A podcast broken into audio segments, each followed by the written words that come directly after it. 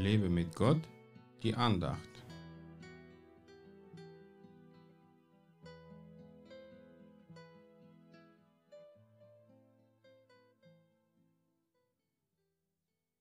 Nachdem Gott dir dies alles mitgeteilt hat, ist keiner so verständig und weise wie du. 1. Mose 41, Vers 49. Das hat der Pharao zu Josef gesagt, durch den Gott zum mächtigsten Mann der Welt in dieser Zeit gesprochen hat. Hat dir schon jemand von der Regierung gesagt, dass du so verständig und weise bist?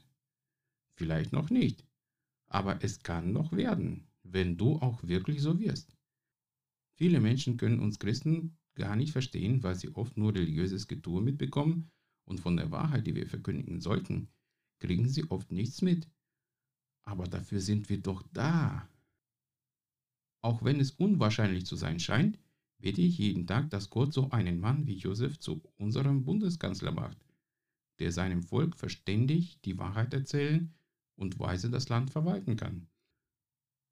Josef wurde von seiner Familie zur Sklaverei verkauft und musste noch einige andere Schwierigkeiten durchmachen, aber Gott hat seine Treue gesehen und sie auch belohnt. Dieser junge Mann war nicht geld- oder machtgierig, sondern stellte sich zu treuen Diensten für den Herrn bereit. Dass er trotzdem zum reichsten und zweitmächtigsten Mann der Welt geworden ist, ist ein Werk Gottes und nicht sein Verdienst. Höre auf, auf den Teufel zu hören, der dir immer wieder sagt, du bist zu klein, zu unbedeutend, zu unbegabt, zu schwach. Denn Gott nimmt sich gerade solche Leute wie dich um Großes durch sie zu bewirken. Josefs Treue zu Gott hat sich gelohnt.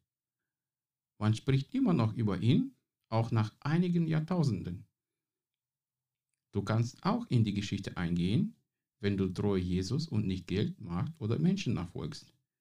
Für ihn bist du kein minderwertiges Gegenstand dieser Welt, sondern ein Werkzeug, das er gebrauchen möchte, um große Dinge zu bewirken und zu bewegen. Sei bereit, dich auch für große Dinge Gottes gebrauchen zu lassen. Gott segne dich. Mehr Andachten findest du unter www.lebemitgott.de. Ich freue mich auf deinen Besuch.